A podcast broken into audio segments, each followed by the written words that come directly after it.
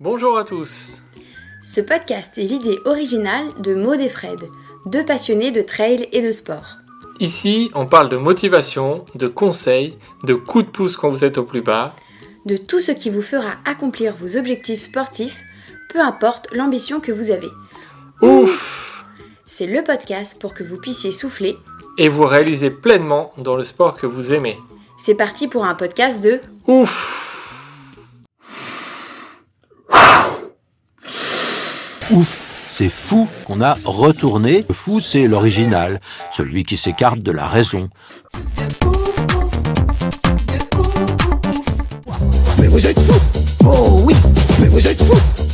Bonjour et bienvenue pour un nouveau portrait de ouf.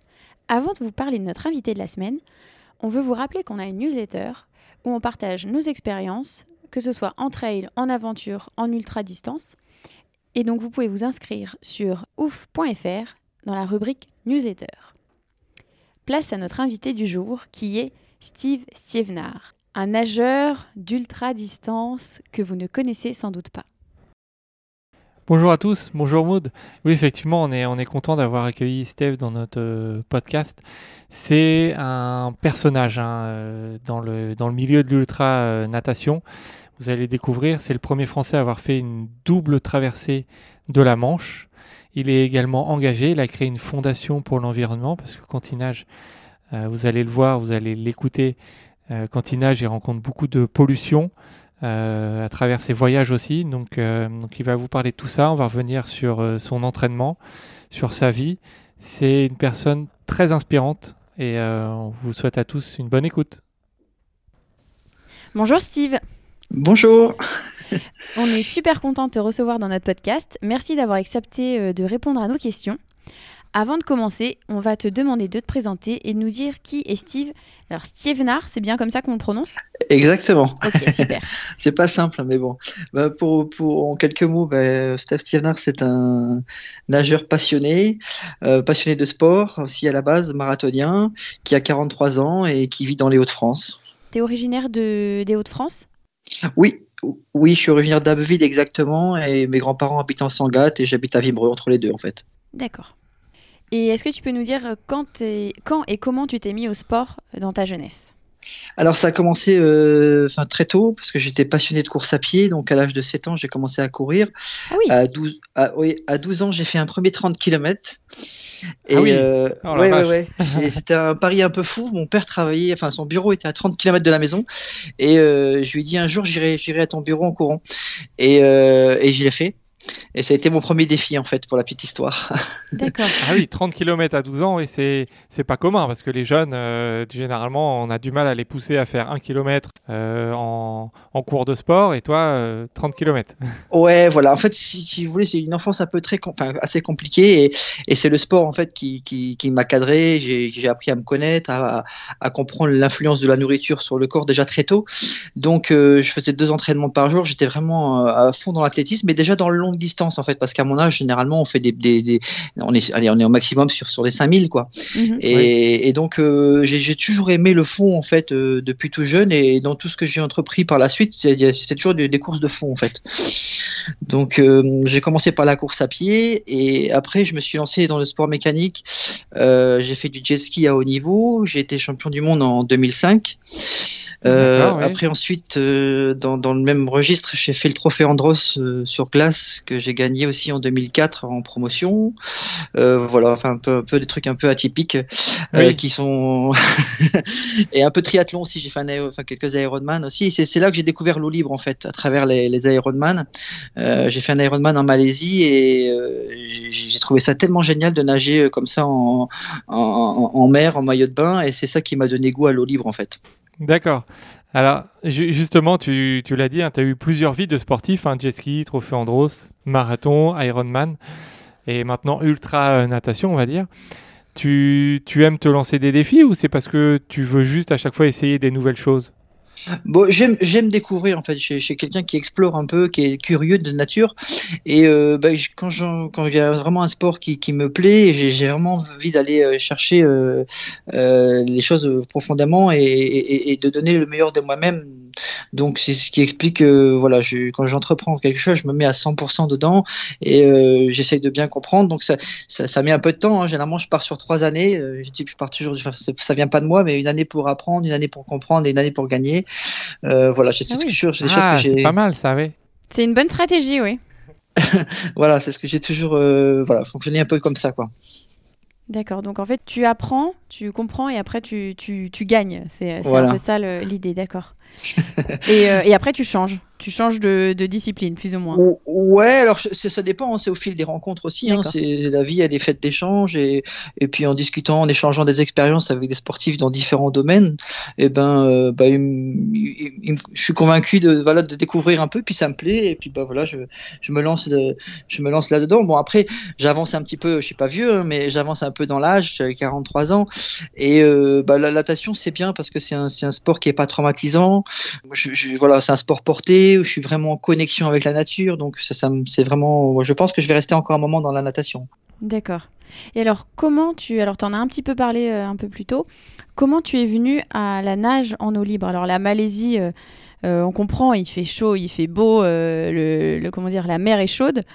Là, toi, tu nages quasiment euh, tout le temps dans la Manche et ça n'a rien à voir en termes de, de degrés.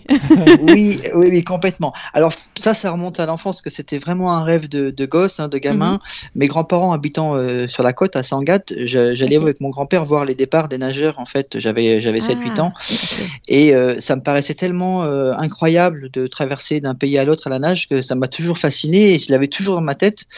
Et moi, j'étais pas nageur non plus à la base, donc et, et puis bon bah voilà les, les, choses ont fait que euh, euh, j'ai pu me lancer là-dedans, mais voilà, ça remonte à, longtemps finalement, quand je regarde bien.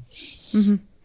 D'accord, donc en fait, c'est euh, en voyant bah, d'autres athlètes faire ces, traversées en eau libre, notamment sur la Manche, que un petit peu tu t'es lancé là-dedans. Voilà, j'ai toujours regardé de loin hein, les traversées de la Manche depuis toujours, hein, mais, mais là, voilà, c'est l'élément déclencheur, il est là en fait.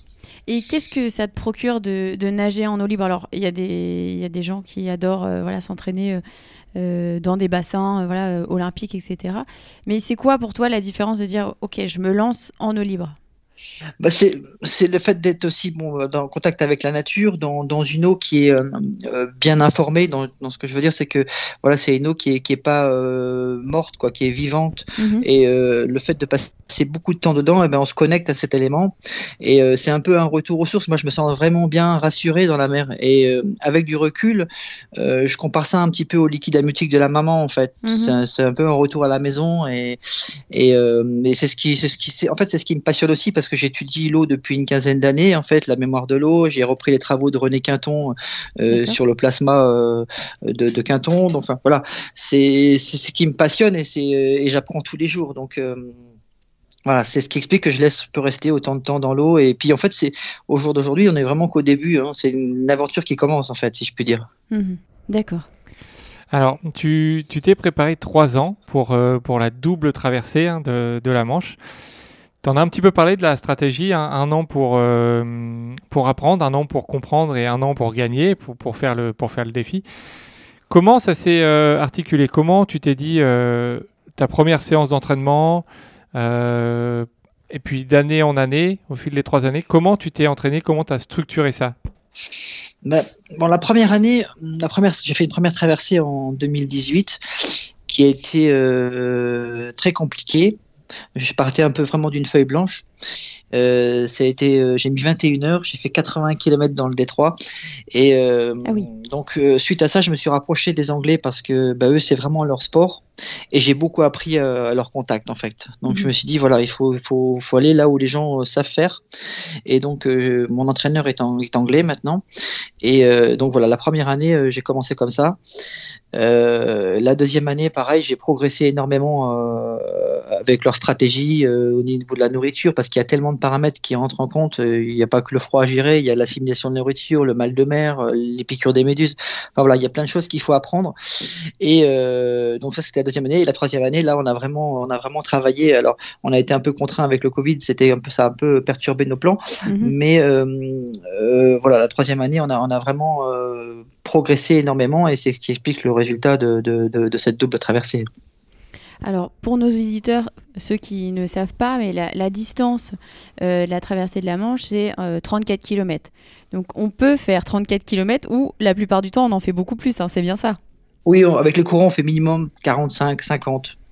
Voilà, donc vous imaginez 45 km à faire à la nage pour rejoindre d'une rive à l'autre. C'est assez long hein, quand même. Enfin, moi, je ne suis pas une nageuse professionnelle. Je, plus, voilà, on est des trailers, donc on n'imagine même pas se dire pendant plus de 10 heures être à la position verticale et à se dire ok, on avance, on avance, sans voir le rivage. Hein. Enfin, j'imagine que tu le vois pas dès le départ. Hein. Mais en fait, il faut pas que tu le fasses. Même si tu le vois, il faut que tu fasses abstraction parce que c'est trompeur la, la, comment dire la, la, vision en fait que tu as de la perception que tu as de, de, de la rive française, enfin des, des côtes françaises. Euh, en fait, tu les vois, mais si tu t'attardes trop à, à, ça, tu, tu c'est vachement décourageant parce que ça n'avance jamais en fait. Ouais, ça se rapproche jamais. Ouais. Ça se rapproche jamais, donc faut vraiment pas le prendre en compte. Ça, ça fait partie du travail aussi. Hein. Beaucoup d'erreurs sont faites à ce niveau-là et, et pour ça les Anglais ont une grande expérience. Donc euh, je les ai beaucoup écoutés là-dessus et euh, tu t'en occupes pas du tout en fait. Tu nages, tu tu, regardes rien du tout, tu regardes le bateau, tu manges et tu fais, tu vois, c'est important, ça fait partie aussi du, de la préparation. Parce que c'est trompeur, c'est un mirage. Hein. Ouais, c'est ça. Es, en fait, tu es dans un désert, mais il y a de l'eau. C'est ça qui est bizarre. ouais, ouais, de moment, tu as, juste le bateau qui te rappelle un petit peu voilà, que t'es pas tout seul. Bon, après, il y a le trafic maritime hein, aussi, hein, mm. euh, qui est conséquent. Tu as quand même 450 bateaux qui partent, qui passent toutes les 24 heures. ouais, c'est énorme. Ouais, c'est d'où l'intérêt d'avoir des gens très expérimentés. Donc, ces trois années, c'est aussi l'expérience, parce que j'ai fait des erreurs, hein, comme tout le monde. Mm-hmm. Et euh, bah, voilà, de savoir monter une bonne équipe. Donc, euh, une bonne équipe, c'est d'arriver de, à convaincre bah, les meilleurs de, de, de venir avec toi.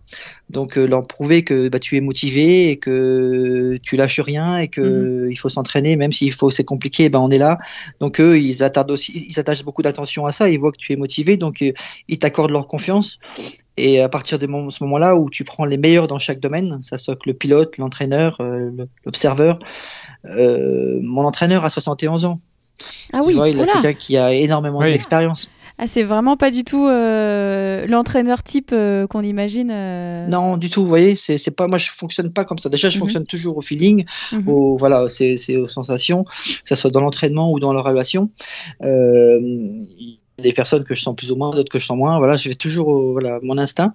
Et Kevin Murphy, c'est voilà, c'est une personne qui est très humble, qui a une grande, grande, grande expérience de la traversée de la Manche. Donc aujourd'hui, d'avoir ces précieux conseils, pour moi, j'ai gagné énormément de temps. Oui, oui, on, entend bien. Et euh, alors, il, faut euh, que tu entraînes ton corps à faire des nuits blanches, à résister au froid, aux méduses, tu, tu, l'as dit. Il faut un, sacré mental. Qu'est-ce qui a été le, le, plus dur pendant ces trois années? Est-ce qu'à un moment, tu as douté? Non, parce que j'avais vraiment ça dans la tête. C'était vraiment mon objectif de dire voilà, je veux vraiment faire cette double traversée. Je vais mettre tous les moyens. Alors, le, doute, il, il, est pas là en fait. Enfin, même il est, il est, je veux dire, il est inexistant. C'est-à-dire que je suis tellement euh, absorbé par mon défi que je, je, fais abstraction, même si c'est difficile, parce que pour pour pour t'évoquer un peu les moments de, pas de doute, mais de difficulté, ben c'est c'est euh, plein mois de février. Le réveil il sonne, il est 1 heure du matin. Euh, il fait il fait 5 degrés dehors et, oh tu dois être entraîné tu es tout seul sur la digue. Ouais, on n'imagine pas. Tu, vois, c'est assez violent. Quoi. Et euh, bon, voilà. Mais ça, ça forge aussi. C'est pour moi, moi, je le vois pas comme un côté négatif, mais à répétition, c'est sûr que c'est fatigant. Mais euh, moi, ça me motive encore plus parce que cette difficulté, elle me sert dans, dans justement dans les moments durs quand j'ai fait ma double traversée. Parce que je pense à tous ces moments-là. Je me dis, attends, t'es venu là, euh, t'as fait déjà un aller, il y a le retour maintenant. Euh, c'est ce que tu es venu faire, ta course elle commence maintenant.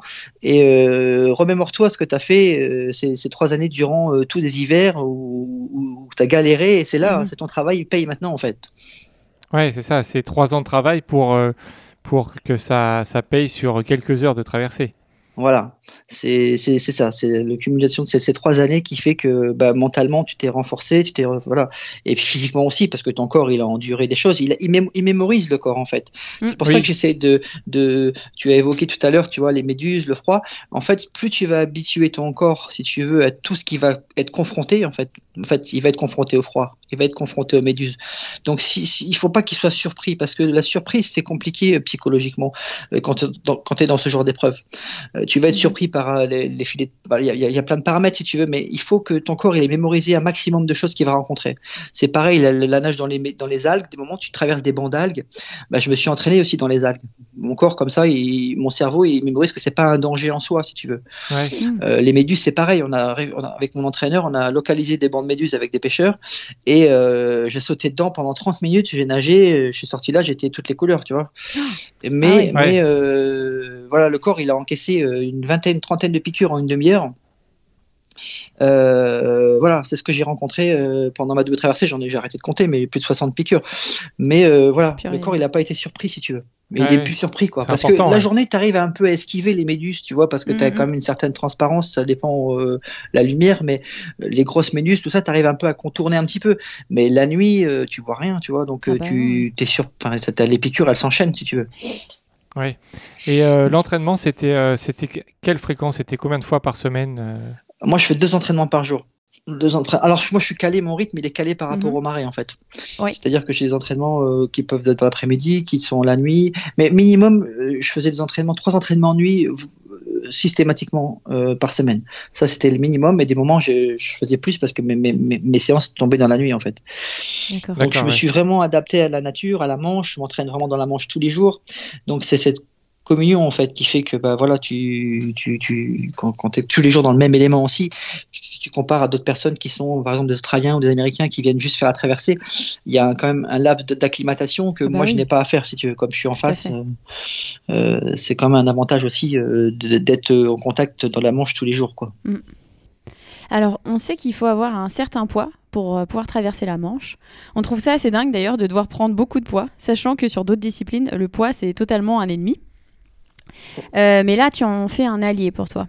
Est-ce Ah, que tu peux nous expliquer pourquoi euh, tu, voilà, tu as pris euh, euh, un certain nombre de poids Alors, je sais pas exactement, je sais pas si c'est euh, 20 ou 30 kilos. euh, c'est 40 kilos 40 kilos, voilà. alors je sais Voilà. pas si t'imagines t'imagines Ouais, moi ouais, je suis à mètre, je- je suis à mètre 80 Ouais. euh, à la base marathonien euh, type kenyan tu vois Ah, c'est ça, c'est ça. C'est euh, on a parlé tout à l'heure Ironman euh, marathon. Il faut, pas- il faut pas, il faut pas prendre 40 kilos. Et Voilà. au contraire, il Non. faut sécher, Ah ouais. il faut Bah, je suis le passé de, de, de 63 kilos Mhm. tu vois 1m80 63 kilos Ouais, à aujourd'hui 110 kilos. Ah, il- Ok, Oh, ouais, la vache, oui, oui, ok. alors c'est c'est du c'est alors c'est c'est c'est dur enfin faut le faire progressivement bien entendu bah c'est oui, pas oui. 40 kilos d'un coup bien évidemment. Mais euh, sur 4 ans voilà c'est c'est très encadré. C'est à peu près 700 800 grammes par par mois mais de bons gras, hein, si je puis dire, c'est pas du McDo et des, des conneries comme ça. hein. C'est, euh, je me suis inspiré de la nature, si tu veux, pour, euh, enfin, si vous voulez, pour, euh, pour, pour prendre ce bon gras, donc en mangeant des poissons gras, voilà, ce que, ce que, ce que mangent les poissons ou les, les phoques, quoi. Donc j'ai même un bah- régime alimentaire, donc. D'accord. c- Ok. Ces 40 kilos, c'est c'est aussi un handicap au quotidien. Dans l'eau, c'est super.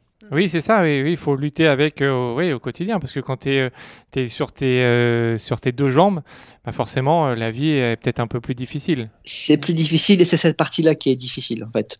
Euh, au quotidien. Et même pour les personnes qui veulent prendre un peu de poids pour cette traversée, c'est ce qui les, c'est ce qui les freine aussi un peu.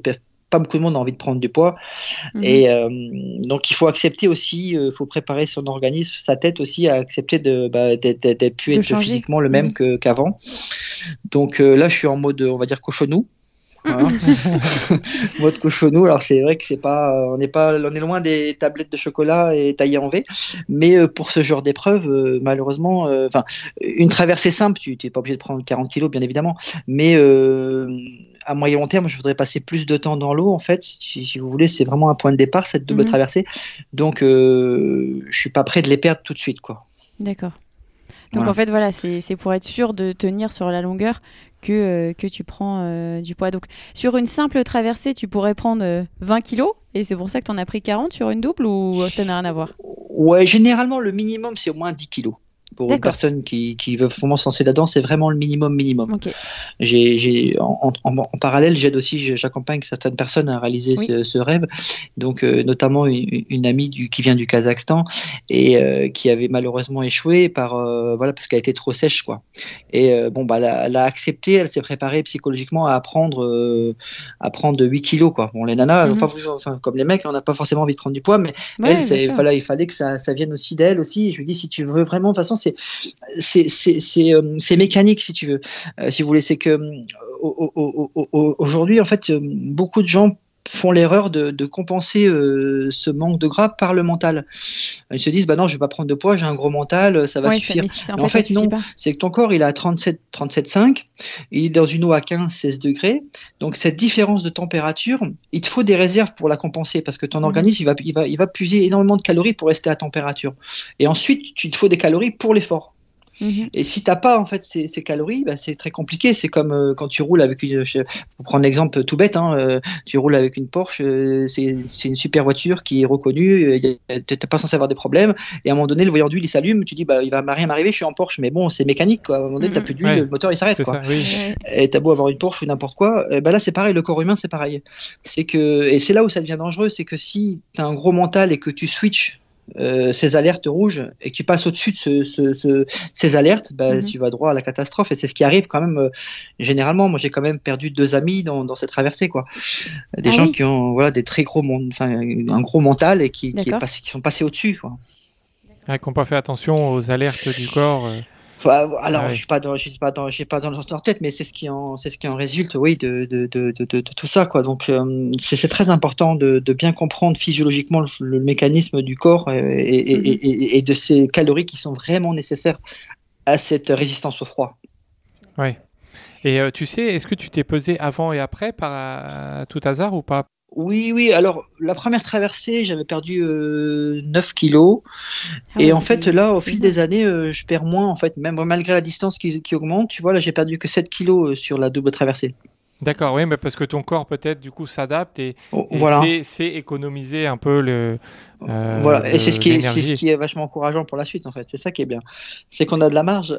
bah c'est bien, c'est que là avec avec ta avec ta petite marge, tu vas pouvoir tenter euh, un jour euh, une 10 allers-retours ou des choses qui se sont jamais faites. ou d'autres endroits peut-être. Oui. ouais, voilà, j'aime bien explorer des nouvelles routes en fait. Et il y a plein de choses qui sont qui, ont pas été faites encore et aux quatre coins de la planète. Et euh, bah oui, oui, c'est ça en fait. C'est de, de, de, pouvoir rester très longtemps. Et on a les capacités. Hein. C'est juste l'entraînement et nos modes de mhm. vie hein, qui sont très aseptisés où voilà, on, on est surcouvert, surchauffé et, mhm. et on, on attrape vite froid. Mais en fait, moi j'ai rien de plus que les autres. Hein. On a tous ça dans nos gènes. Hein. Nos, ancêtres ils l'ont bien prouvé en, traversant des périodes glaciaires. Hein. Oui, c'est vrai. Euh, et enfoui en nous, à nous de, de, remettre ça un peu euh, en éveil. Oui. Alors, on va rentrer un peu dans la, dans la pratique. On a, euh, on a tous fait presque un jour l'aller-retour sur la plage vers la bouée jaune qu'on voit. Fait, tout à fait. à 10 mètres, 50 mètres du, du, bord. Là. On fixe la bouée tous les 10 mètres on arrive à faire le tour, on revient sur le rivage. Mais toi, quand tu es au milieu de la Manche, euh, au milieu de la traversée, euh, tu es à 25 km, comment tu, te repères? Alors, tu le bateau euh, qui est là, j'imagine, c'est un peu ton, ton seul repère. Comment tu gères ça Ouais, c'est le seul repère que tu es en fait. Et surtout la nuit, c'est beaucoup plus euh, plus compliqué parce que dans l'eau, t'as pas une grosse visibilité déjà à la base avec les quand tu es à fleur d'eau comme ça.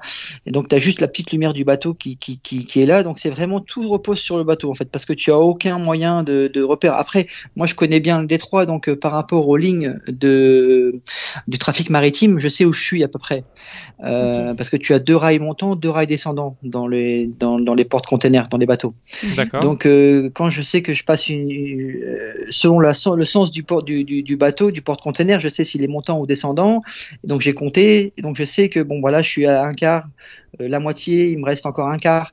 Donc ça, je, mhm. je sais à peu près en fait, parce que ça c'est voilà, ça c'est à force maintenant et puis je comprends. Enfin j'ai voilà, j'ai bien compris comment ça fonctionnait les, les, les trucs. Donc c'est vraiment le seul repère que tu puisses avoir à proprement dit sur la Manche, parce que sinon tu vois rien du tout quoi. Mm. Tu sais pas où tu arrives, tu sais pas voilà. Et surtout quand tu as des grosses variations de marée, parce que hum, c'est pareil quand tu fais une traversée avec les high tide vraiment les, grandes marées avec des mhm. gros coefficients.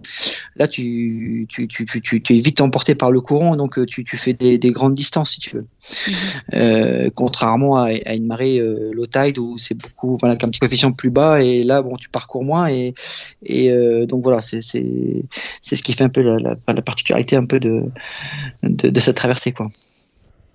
Et alors, est-ce que tu peux nous dire qu'est-ce qu'on ressent quand on est au milieu de la Manche, en maillot de bain, dans l'eau froide Tu penses à quoi à ce moment-là? Parce que nous, on a du mal à visualiser et, on ne verrait pas le, faire. Enfin, en tout cas, moi, alors, moi, pour te dire, je fais euh, peut-être 50, 52 kilos. Donc, je pense que je ne peux même pas faire cette traversée. et je suis très frileuse. en travaillant, en travaillant. et pourquoi pas la faire en relais pour commencer? Oui, ça oui. fait nager trois fois une heure, ça, ça peut être pour un départ, c'est bien. Mais à quoi je pense? Bah, Moi, je suis, je suis, vraiment tellement dans mon élément que ça paraît un peu bizarre, mais en maillot de bain, en plein milieu de la Manche, euh, dans une voie 15 degrés, euh, je suis plus heureux du monde. Hein. C'est vrai? Ouais, ouais, franchement, je suis, je me sens tellement bien. Et en fait, ce qui, c'est comme, je peux comparer ça peut-être à un astronaute qui est en apesanteur, quoi. Je, Moi, c'est pareil, j'ai plus, j'ai plus le, le, le, poids de mon corps, euh, j'ai plus, voilà, je suis, je suis en connexion avec tout ce qui m'entoure. Mhm. Et puis, bon, on est intimement lié à la mer, hein, de par nos origines. Après, on a tous des convictions différentes de la vie, mais, mhm. mais je veux dire, euh, la mer, voilà, on est, on a notre composition déjà, elle est, elle est, elle est quand même euh, très forte en eau. Euh, si on assèche tout, on, est, on dit, on dit 70% d'eau, mais si on assèche, on assèche tout, vraiment les eaux et tout, on est à 90% d'eau. Notre corps est composé à 90% d'eau, donc mhm. il y a, il y a quand même des relations importantes avec la mer. Et je pense que, mais c'est ce qui me passionne dans, dans mes travaux de recherche aussi, avec les scientifiques avec qui je travaille, c'est la capacité à l'être humain à repartir à l'eau peut-être. Et est-ce que tu peux nous parler un petit peu plus, euh, enfin plus en détail de, des recherches que tu mènes? Est-ce que c'est ton travail aujourd'hui à côté de, la nage, etc. Ou, pas du tout? C'est vraiment euh, quelque chose que tu fais euh, à côté? Bah, ça, ça, va, ça le devient plus ou moins parce que bah, là on avance sur des gros projets et euh, j'espère euh, bah, pouvoir voilà euh, faire la nage et puis la recherche en même temps. Et tout est, tout est intimement lié donc donc c'est des jeunes chercheurs aussi qui travaillent aussi sur les bienfaits du, du gras en fait sur le, le corps et puis aussi l'analyse des, des, globules blancs. Donc on s'est aperçu que bah, le fait que j'aille tous les jours dans l'eau froide eh ben j'ai développé beaucoup plus de globules blancs que la normale ah et que on développé une certaine immunité naturelle en fait. Euh, le corps, euh, ce qui est simple à comprendre, hein, il, est dans, il, à température, il va dans une eau euh, qui est plus froide, à 15 degrés, donc il, se remet un peu en cause, donc tout, tout, tout s'alerte et donc tout se régénère si vous voulez, donc mhm. c'est intéressant au niveau immunité quoi. Donc c'est ah, intéressant, ouais. Ouais, ouais, c'est très intéressant. Et ça fait combien de temps que tu, tu fais, que tu as entrepris ces recherches? Euh, ben, moi personnellement, ça fait une quinzaine d'années que j'étudie l'eau de, de, mon côté, hein, avec, euh, euh, en reprenant des travaux d'anciens de, biologistes qui sont, mhm. qui sont malheureusement plus là, notamment René Quinton. Mais là, ça fait deux ans réellement que je travaille avec une équipe. Et puis, il y a d'autres personnes qui vont venir rejoindre cette équipe. On a un Britannique et un Suisse qui vont revenir aussi, qui veulent aussi continuer leurs travaux aussi. Donc, c'est aussi de donner l'opportunité à, à, des jeunes chercheurs qui n'ont pas forcément les moyens de, mhm. de venir avec nous. Il faut, faut, suivre quelqu'un. Donc, de leur donner aussi l'opportunité de bah, pouvoir euh, continuer leurs travaux euh, dans leur domaine. Donc c'est ça aussi qui est sympa, c'est que cet échange aussi. Euh, et, et, donc on a des projets. Là j'ai fait il y a deux ans en arrière, j'ai fait un premier test au Pérou à 3800 mètres d'altitude dans le lac Titicaca. Oui. Voilà, donc j'ai nagé là-bas et donc là on doit refaire une étude là-bas. Euh, donc il y, a le côté aussi euh, recherche, mais aussi euh, en parallèle, moi je suis très attaché à l'environnement, donc c'est aussi mhm. d'étudier la faune endémique de là où on va en fait à mhm, chaque chaque déplacement. Il n'y a pas que la recherche sur l'être humain, il y a aussi l'environnement, les, les, animaux qui s'adaptent à leur environnement. C'est ça aussi qui est intéressant. Donc c'est ça aussi qui me passionne. Il n'y a pas que la nage quoi. Mhm. On sent qu'il y a la, passion aussi derrière euh, dans, ce travail de recherche. Il y, a la, il y a la notion de compréhension de ce que tu fais, euh, vraiment comprendre la, la, problématique dans son ensemble. On peut dire un peu ça, oui. Complètement, complètement, parce que bon, aujourd'hui on est dans un tournant aussi à tout niveau, donc euh, moi, je trouve ça génial de sensibiliser la nouvelle génération, ce que je fais déjà depuis une dizaine d'années dans les écoles concernant la, pollution plastique, mhm. euh, la pollution des océans, parce que euh, voilà, moi, je suis confronté à cette pollution quand je nage, mais euh, ça a toujours été un cheval de, un cheval de bataille pour moi, parce que bah, je, je, suis un amoureux de la nature, des plages, et de voir autant de déchets. et en fait, les enfants subissent cette pollution, ils n'ont rien demandé à personne. Mhm. Donc, le tout, c'est de, bah, de les sensibiliser afin qu'on réitère pas nos, erreurs, quoi. Donc ça, c'est valable aux quatre coins de la planète parce que ce problème, il est mondial. Et habitant le détroit le plus fréquenté au monde, euh, le détroit du Pas-de-Calais, euh, je te dis, euh, avec ces 450 bateaux qui traversent tous les 24 heures, il y a le monde entier qui passe devant et qui n'ont pas forcément l'éducation, donc ils jettent tout à la mer. Moi, je retrouve de tout. J'ai fait deux études scientifiques sur les, les déchets que j'ai collectés sur les plages et tu retrouves tous les objets du quotidien, c'est-à-dire que ça va du tube néon au canapé, au frigo, la machine à laver, voilà, et puis y compris tous les déchets médicamenteux. Enfin voilà, c'est c'est terrible ce qui se passe. Parce qu'on a, on a toujours cette image d'une bouteille plastique euh, sur la plage, mais il n'y a pas que ça. la bouteille plastique. Effectivement, ça, c'est des choses qui sont euh, pour, les, pour les gens. Euh, dans la vie de tous les jours, en fait, c'est des choses qui sont invisibles, c'est des choses qu'on voit pas. Tu le vois que quand tu es en pleine mer, en train de nager, et où tu vois ces choses-là. C'est pour ça que c'est important d'en parler. Et d'ailleurs, tu as créé une fondation euh, Stop Plastique Pollution, c'est ça? Voilà, exactement. Est-ce que tu peux nous en parler du coup un, petit peu de cette Oui, euh, oui, oui, bien sûr. Alors, euh, pour faire euh, c'est quatre fondamentaux hein, Stop Plastic Pollution. C'est la sensibilisation environnementale hein, ça c'est vraiment le, la, base. Et après aussi bah, ces déchets il faut en faire quelque chose. Donc euh, ça devient un moyen d'expression on s'en sert d'une manière artistique. Les enfants euh, bah, s'expriment aussi avec ce qu'ils peuvent aussi. Donc pour essayer d'alerter les pouvoirs publics les parents. Et aujourd'hui je m'aperçois que dans les écoles bah, c'est les enfants qui sensibilisent les parents. Donc ça fonctionne très bien. Et, et puis on a tous quelque chose d'artiste en soi, en fait. On a mhm. tous quelque chose d'artiste en soi, et en fait, euh, il faut des éléments déclencheurs. Euh, mhm. je prends l'exemple d'un des parents qui sont venus me voir à la fin d'un cours et il me dit mais on savait pas que notre enfant était capable de faire des choses pareilles. Mais je dis ouais mais il faut juste leur donner les moyens de faire des choses. il n'y a pas forcément que la PlayStation. Il y a avec quatre bouteilles en plastique. Euh, enfin voilà. Et je m'aperçois qu'en plus euh, dans, dans, dans, dans, les classes de maternelle, bah, les enfants qui sont pas encore formatés à un système bah, sont beaucoup plus ouverts à la création qu'un enfant qui est en CM2 par exemple, mhm.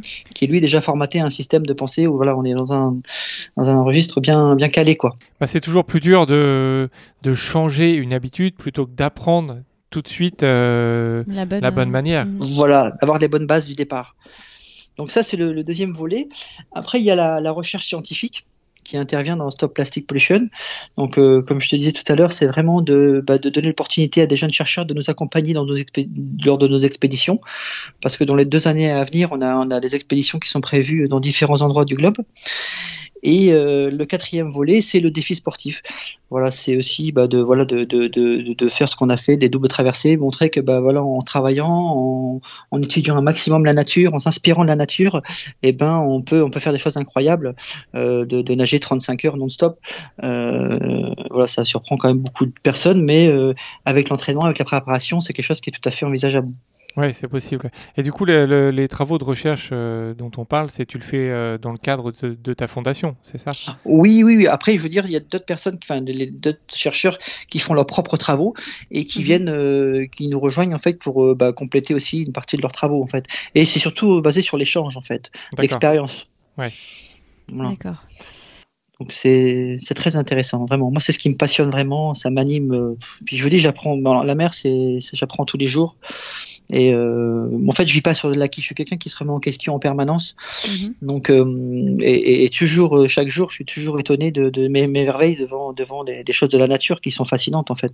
Mais on prend plus le temps de regarder la nature en fait. Aujourd'hui, nos modes de vie, euh, tout le monde court, ils savent plus pourquoi ils courent à la fin. Moi, il y a bien longtemps que je suis sorti de tout ce système, euh, très longtemps et, et de très jeune aussi. J'ai toujours été en marge de tout ce système et je me sentais pas du tout à ma place. D'où le fait que je suis complètement autodidacte. J'ai arrêté l'école à, à 13 ans et euh, j'ai appris l'école de la vie et de la nature. Et, mais j'en suis super content et heureux aujourd'hui de ne pas avoir été formaté à un système de, de, pensée aujourd'hui. quoi. D'accord. En fait, euh, on a vu aussi, on a dû sûrement t'en parler, tu es passé des sports mécaniques à la protection de la planète. Euh, quand est-ce que tu as eu un peu ce déclic de dire bon, je deviens porte-parole ah, Alors, je l'ai toujours eu, cette protection de la planète. Euh, depuis le départ, euh, depuis tout jeune. À l'âge de 7 mhm. ans, j'ai commencé la photo animalière. Ça m'a vraiment passionné. Et à 12 ans, j'étais, euh, je travaillais pour Picardie Nature, l'association Picardie Nature qui s'occupe de la, de la protection des phoques en baie de Somme. Donc j'ai toujours été dans l'environnement. Et ce passage mécanique qui n'a pas été très long, hein, qui a été bref, c'était une expérience et j'ai pas trouvé forcément ma place avec du recul. Je suis content content de l'avoir fait parce que voilà. Mais euh, euh, d'un point de vue écologique, c'est sûr que c'est pas c'est pas c'est pas super. Euh, voilà, je le prends comme un passage. Et, mais à la base, j'ai toujours été sensible à l'environnement et c'est quelque chose qui m'a toujours interpellé et, et, à travers la photo justement, j'ai commencé à, l'âge de deux ans pour faire de la photo d'identification. Donc très tôt, j'ai travaillé avec des scientifiques et mhm. bon, bah, ayant fait un autre parcours scolaire du tout, j'aurais vraiment aimé être biologiste marin. C'est quelque chose qui m'aurait vraiment plu. Donc là, aujourd'hui, je travaille avec eux. Et euh, bah, voilà, c'est aussi pour moi une satisfaction de pouvoir euh, échanger sur, euh, sur des travaux. Et, et c'est ce qui, ce qui m'anime. quoi. On, le sent en tout cas. voilà, c'est ça fait mm. partie de ta vie, la mer fait partie de ta vie, et tu essayes de, aussi de, de, la protéger bah, avec voilà, toutes tes actions. Donc, c'est pas juste, comme tu le disais, un défi sportif ou des défis sportifs que tu te lances, c'est vraiment toute une démarche pour bah, préserver cet élément qui, bah, qui fait partie de, nous en fait. Bah, il faut, de toute façon, il faut protéger parce que aujourd'hui, on dit euh, sauvons la planète, sauvons la planète, mais c'est, je dis plutôt sauvons l'humanité mhm. euh, parce qu'aujourd'hui, euh, malheureusement, la planète, elle, sera peut-être différente. Elle a, elle a résisté à des, enfin, elle s'est remise des cataclysmes où il y avait plus, il y avait, plus personne sur la planète et, elle est aujourd'hui comme elle est. Donc, elle sera certainement différente si l'humanité euh, change pas, mais c'est surtout l'humanité qui va disparaître si, si on continue à, à, lui faire subir ce qu'on lui fait subir. C'est ça le, gros problème. C'est surtout d'éveiller les consciences. Euh, parce que là, avec la déforestation, enfin, tout, les gens s'imaginent pas qu'un un feu de forêt euh, en, Australie aura un impact chez eux ici en France. Mm-hmm. Mais si, il est intimement lié, il aura un impact. Il aura un impact chez eux. C'est ça le, que les gens comprennent pas en fait. Ils s'imaginent que c'est loin et qu'ils ne sont pas concernés. Mais tout est lié, c'est ça. Chaque, chaque problème au cas de qu'on a planète aura une incidence chez, chez vous. Mm. C'est ça qu'il faut comprendre. On est, tout, on est un tout, on est tous intimement liés à tout en fait. Donc euh, il faut que les gens comprennent ça. Oui. on espère qu'en tout cas, on va on va participer à ça à notre petit niveau avec ce, ce podcast en tout cas. Mais, mais, mais c'est chaque petite chose. Avec le, voilà, c'est, on n'a pas l'impression de faire beaucoup, mais c'est un petit peu. Et chacun fait un petit peu. Hein. On dit toujours, on prend l'exemple du colibri qui, qui, qui éteint l'incendie avec ce, sa petite, un peu d'eau, mais c'est pareil, chaque, chaque personne. Et voilà, c'est comme ça qu'on avance. Tu as, beaucoup voyagé hein, pour, euh, pour voir euh, la pollution un peu autour du monde. Alors, on a, j'ai deux questions. Est-ce que euh, tu as été surpris positivement dans certains pays Parce qu'on parle euh, beaucoup négativement de, ce qui se passe, mais est-ce qu'il y a des, des, endroits ou des régions qui t'ont euh, surpris positivement, euh, qui vont dans le bon sens? Oui, bah, les pays du Nord, hein, je veux dire, qui sont mhm. très en avance, hein, que ce soit la Suède, le Danemark, enfin voilà, ils sont, c'est des gens qui, euh, le, pour prendre un exemple tout bête, que ce soit le tri sélectif ou, ou les Allemands, hein, qui sont vraiment très en avant là-dessus et euh, qui, qui c'est vraiment, c'est vraiment rentré dans l'éducation. Euh, tu vois, dans les écoles en Suède, c'est, impressionnant, c'est même à l'extrême, quoi. Le tri, il est, le vert est de certaines couleurs, enfin voilà. Et, et, et, mhm. et dans, dans, dans, dans, le système scolaire, toute la nature fait partie intégrante du programme scolaire. Et ça, c'est, c'est et on devrait ça, se, prendre ces, systèmes qui fonctionnent. Parce qu'aujourd'hui, euh, pour moi, je suis pas pour une école comme aujourd'hui, parce que à un moment donné, euh, assis sur une chaise pendant des heures et des heures, on n'assimile plus les choses de la même mm-hmm. manière euh, à 8 heures et à, 14 heures. Donc à un moment donné, pour moi, cette éducation, il est, il est, il est obsolète. Il est complètement, on est complètement à côté de la plaque. On devrait s'inspirer des, des, des, choses qui fonctionnent, ça soit même au niveau des langues. Je veux dire, en Suède, ils sont, ils sont bilingues, trilingues à 6, à 6 ans, alors qu'ils vont à l'école que le matin. Donc en allant moins à l'école, et il y a beaucoup de choses à apprendre. Hein, Donc il y a quand même un problème chez nous. Donc euh, il faut s'inspirer des choses qui fonctionnent. Et euh, alors c'est pas simple hein, parce que euh, moi qui parle un peu, on me marginalise un peu dans mon truc parce que me dit voilà j'ai pas de référence on va dire entre guillemets euh, diplôme et tout ça donc c'est un artiste qui fait un peu des choses en France il n'est pas perçu de la même manière que dans un pays comme, comme, en Angleterre quoi on, on, met pas une étiquette tout de suite à, une personne qui prend la parole et qui a pas de, de, de, de référence si je puis dire c'est ça le problème aussi un peu en France. Oui, tout à fait. Voilà. Donc on n'est pas forcément pris au sérieux. On fait, on fait tout pour que vous ne soyez pas pris au sérieux médiatiquement parlant. C'est ça aussi le problème. Ouais. Ouais. C'est qu'aujourd'hui, 90% des médias sont sous contrôle. Donc euh, c'est, euh, c'est pas simple si vous cautionnez pas le système d'être entendu. Euh, c'est ça le problème aujourd'hui. Pour parler honnêtement. oui, non, mais nous, c'est aussi l'idée, c'est donner une voix à des personnes euh, qui, euh, bah, qui font des choses de ouf et qui sont euh, pas forcément mis en avant. Et c'est un peu l'idée aussi de ce, podcast, c'est trouver des personnes qui bah, qui réalisent des choses exceptionnelles et qui veulent aussi changer les choses. Bien sûr, euh, c'est super. Franchement, il faut, que... faut, plein de personnes comme vous. et, là, on va changer beaucoup de choses. Et bien, bah, mais je, suis quand même. Enfin, il faut, faut, toujours rester sur le positif parce que voilà, je suis, pas. Je suis, voilà, c'est très important. Et il y a un éveil de conscience. Il y a un éveil de conscience. Et euh, voilà, il y, a, y, a, plein de choses qui sont en train de changer. Et euh, la nouvelle génération qui arrive, voilà, c'est super. Ils, sont, ils ont pris conscience. maintenant, avec les moyens, avec Internet, si on l'utilise à, bon escient, on a quand même droit à une information aussi. On, on, on, la subit pas l'information peut aller la chercher. Et euh, donc ça, c'est très intéressant. C'est très intéressant. Maintenant, on va un petit peu revenir à, à, la mer, à la, Manche, euh, à, cette, à cette double traversée. Euh, on sait que voilà, tu voilà, tu t'es entraîné et on, l'a vu, tu nous l'as dit pendant trois ans. Donc tu as mis 15 heures pour l'aller et 20 heures pour le retour avec une pause de 5 minutes entre les deux.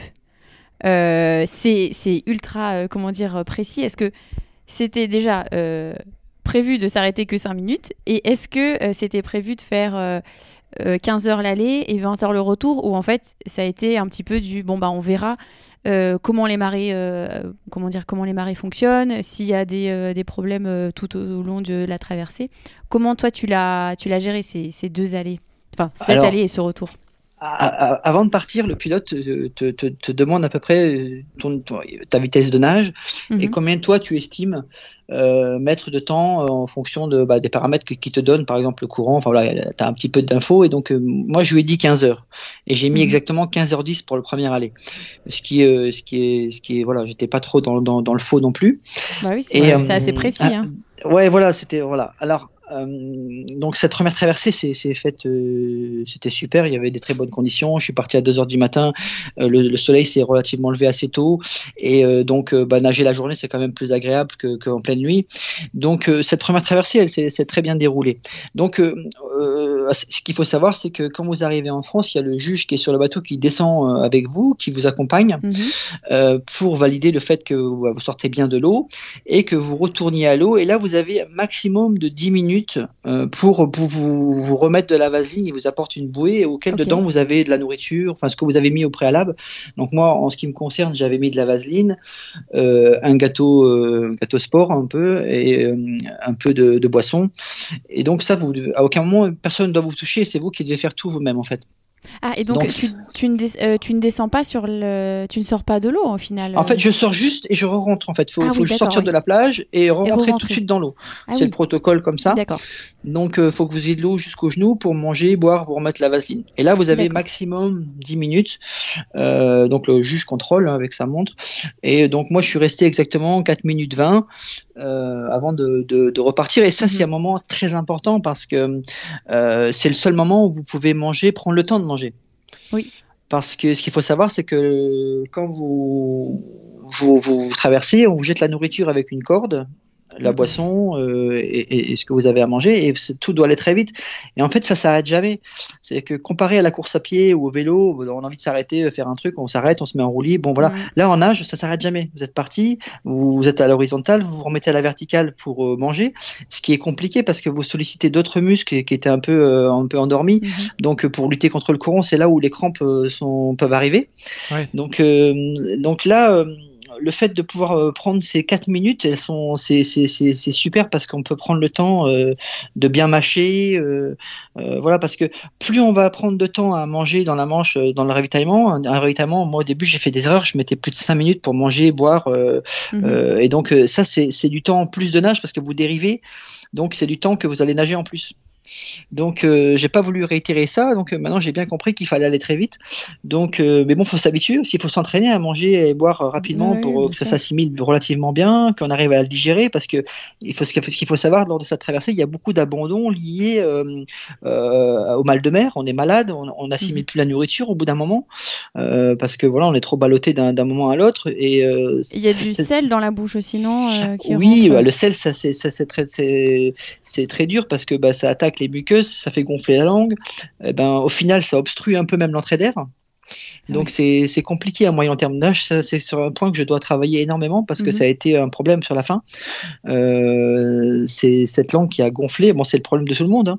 mais euh, c'est justement, je, je, parlais, j'étais avec un ami dentiste qui on, discutait de, de, de, ce qu'on pouvait prendre pour pour vraiment calmer les muqueuses. Donc moi, j'avais pris pour mon premier, enfin ma première traversée.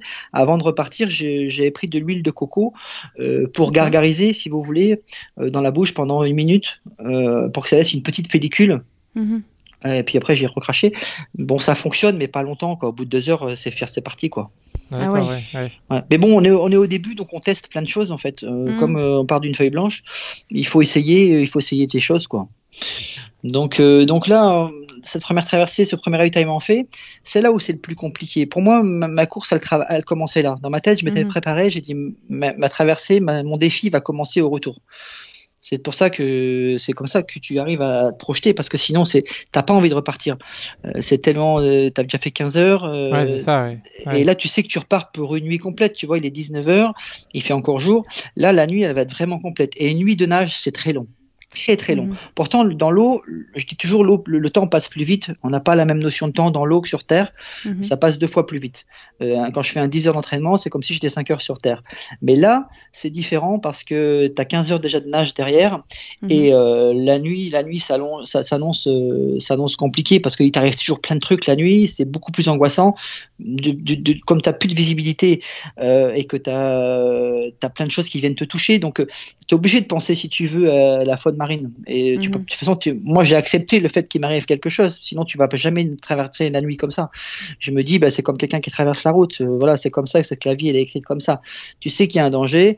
Euh, tu es dans un élément qui est pas forcément le tien, avec des habitants qui chassent la nuit et qui te, qui peuvent vraiment te, te confondre. C'est pas euh, le truc, c'est vraiment la mhm. confusion qui peut, qui peut faire l'accident. Donc, si on pense à un requin, si on pense à tout ça. Donc, il faut switcher ça en fait. Psychologiquement, il faut que tu débranches. Euh, pour pas penser à ça, sinon tu, tu traverses pas la nuit. Mm. Et est-ce que tu as peur, toi, de, de, de ça? C'est-à-dire que, est-ce que tu dis que tu y penses, mais est-ce que, au fond de toi, tu dis, ah oui, euh, si un requin me, me chique un, bout de jambe, euh, voilà, je, je peux pas rentrer sur ma, ma double traversée? Ouais, après je l'ai accepté. Franchement, j'ai je, je, fait un gros travail là-dessus parce que moi, ces angoisses, je les ai eues comme tout le monde. Hein.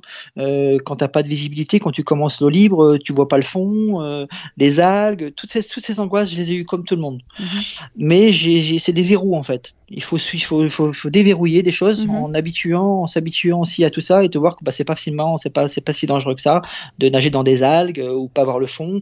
Et progressivement, bah, on, on monte des étapes et on arrive au fait que bah voilà on est et d'accepter en ce qui me concerne c'est peut-être pas le cas de tout le monde mais je me dis bah voilà il m'arrive ce qui m'arrive je sais très bien qu'il y a des requins dans la Manche euh, comme partout hein, il n'y a, pas de frontières hein.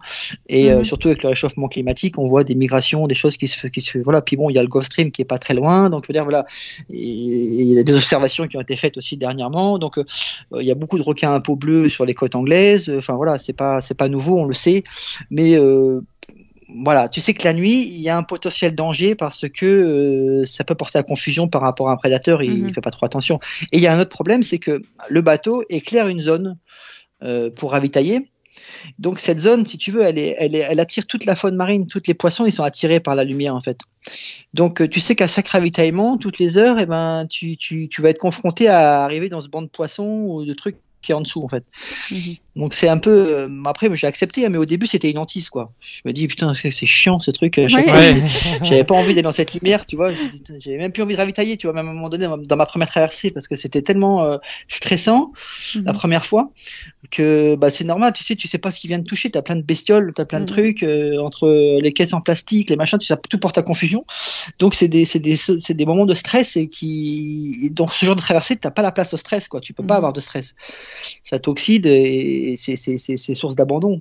Donc il faut vraiment relativiser et te dire que bah voilà, la mer c'est comme ça et tu, tu peux pas faire autrement de toute façon. Donc euh, une fois que tu as accepté ça, et eh ben voilà. Donc ça c'était pour la partie euh, de nuit pour le retour, mhm.